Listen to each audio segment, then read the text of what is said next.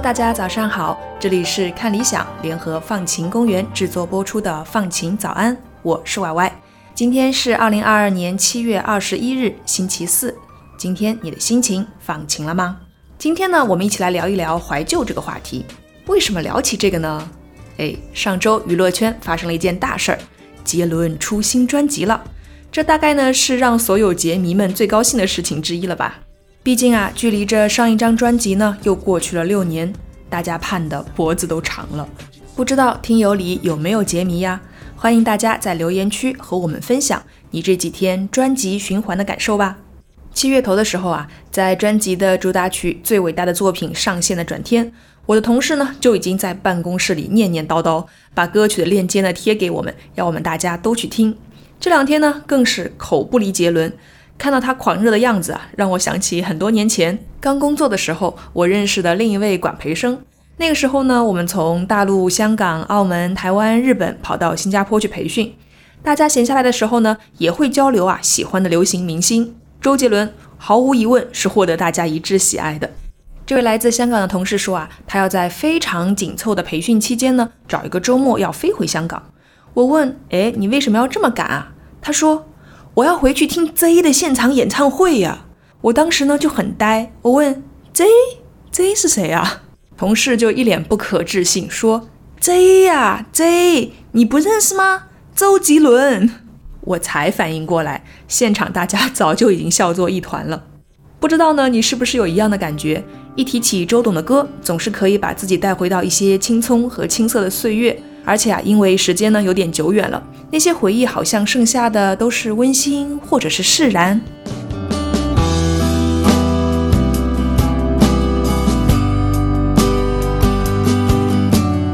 有人说呢，这就是怀旧。当你开始怀旧啊，说明你的年龄已经达到一定岁数了。真的是这样吗？今天呢，我们就来聊一聊怀旧到底是怎么回事儿，它是一种怎么样的情绪呢？怀旧，我们从常识来看呢，就是通过某个契机激发了我们对一段过去时光的美好回忆。那它在学术上又是怎么被定义的呢？它的英文呢叫 nostalgia，它是一位瑞典的医生 Johannes Hofer 在一六八八年提出的。在那会儿呢，怀旧啊，看上去可没我们现在说的这么美好。它可以说呢是一种病，就是我们说的字面意义上的疾病。那这个单词的前半部分 nostos 呢，在希腊语代表回去。后半部分 algos 呢代表痛苦，所以它在刚出现的时候啊，主要是用来形容当时的军人因为想念家乡而产生的一些抑郁情绪。后来呢，研究者们慢慢发现啊，怀旧其实是一种对回到过去的渴望，在这种渴望里呢，人们甚至会不自觉地去理想化这些回忆。或许家乡呢也不全都是美好的东西，也会有不快乐，甚至是痛苦，但是呢，这个时候就忽略不计了。也就是啊，在怀旧的过程里呢，我们会自动忽略里面产生的负面情绪，有一点儿像扭曲了的真实的回忆。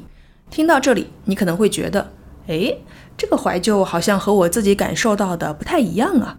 刚才说的给人一种有一点病态的感觉，可是我自己并不这么觉得呀。其实呢，在十九世纪到二十世纪的很长一段时间里，怀旧就是被认为是一种精神疾病，和抑郁症很相近。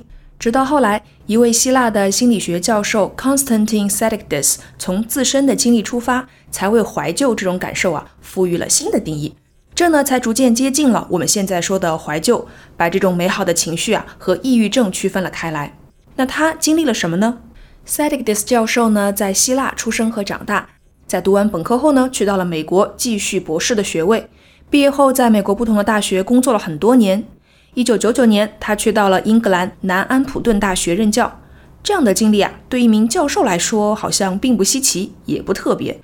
不过奇怪的是啊，当他开始在南安普顿大学的生活之后呢，他发现自己每个星期总有那么几次，他会突然想起自己在美国北卡罗来纳州的生活，他住的公寓的环境，他和家人朋友们在名叫教堂山的小镇上度过的那些夏天的傍晚。S a d i c d i s 教授呢，把这些感受啊告诉了他的同事。他的这位同事呢，同时也是一位临床心理咨询师，立马就下了判断了。他判断 s a d i c d i s 教授啊，肯定是得了抑郁症了。如果不是这样的话，为什么要生活在过去里呢？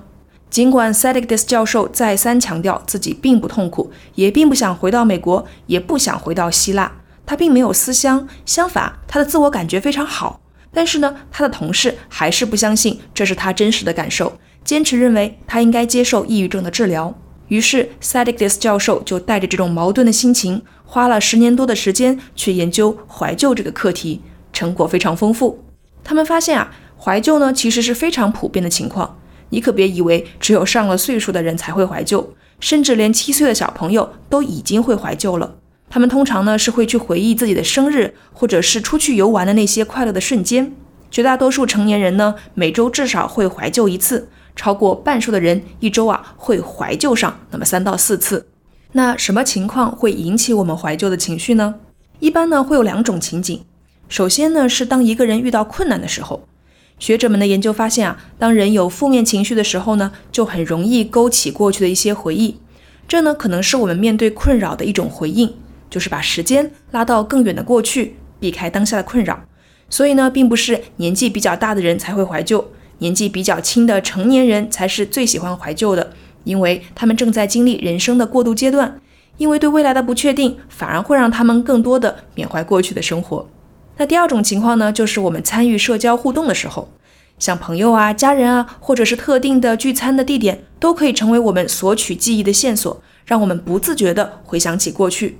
比如说同学聚会，如果有人打开了话匣子，说起了同学们从前的黑历史，大家都会加入进来，分享共同的情绪和经历。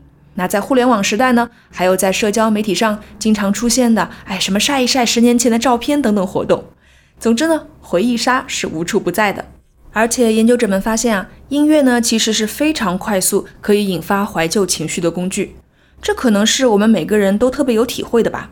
比如呢，我听到《爱在西元前》的时候，就会想起读书的时候隔壁教室那个总喜欢模仿周杰伦耍酷的小男生，满嘴都是哟不错哦。不知道你有没有这样被某句歌词或者是某段旋律击中的瞬间啊？那真的是因为音乐其实可以刺激到我们大脑的很多不同的区域，带来多巴胺。它呢还会刺激我们大脑的视觉皮层，这也就意味着，当我们听到一首歌呢，我们立马会联想到过去的某一个场景。另外啊，关于怀旧情绪给人带来的改变呢，还有很多有意思的研究。比如在荷兰提尔堡大学的研究过程里发现呢，听歌不但能够让人们感觉到怀旧的氛围，还会让人的身体发热。是的，是真的体温升高。我们赶紧回忆一下，听杰伦的歌的时候，是不是有点身体发热的感觉？另外还有呢，就是根据英格兰萨里大学心理学家的研究啊，怀旧对于不同年龄阶段的人会有不同的好处。比如年轻的时候呢，它可以帮助我们适应更多的转变，让我们在外界环境不断变化的过程里呢，保持住对自己的信任；而在年老的时候啊，它可以帮助我们记住生命里那些闪光的瞬间，保持和家人的亲密感等等。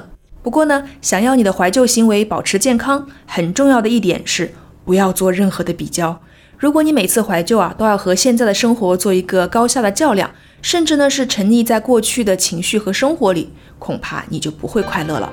从过去里吸收能量，继续专注当下的生活，这才是最重要的呀。那刚才呢，我也和你分享了我听到周杰伦老歌的时候想起来的美好画面。也欢迎你在留言区说一说，有没有哪个瞬间是你被击中了，产生了某种怀旧情绪，又想起了什么呢？好啦，这就是今天的放晴早安，祝你拥有放晴的一天。我是歪歪，我们明天再见。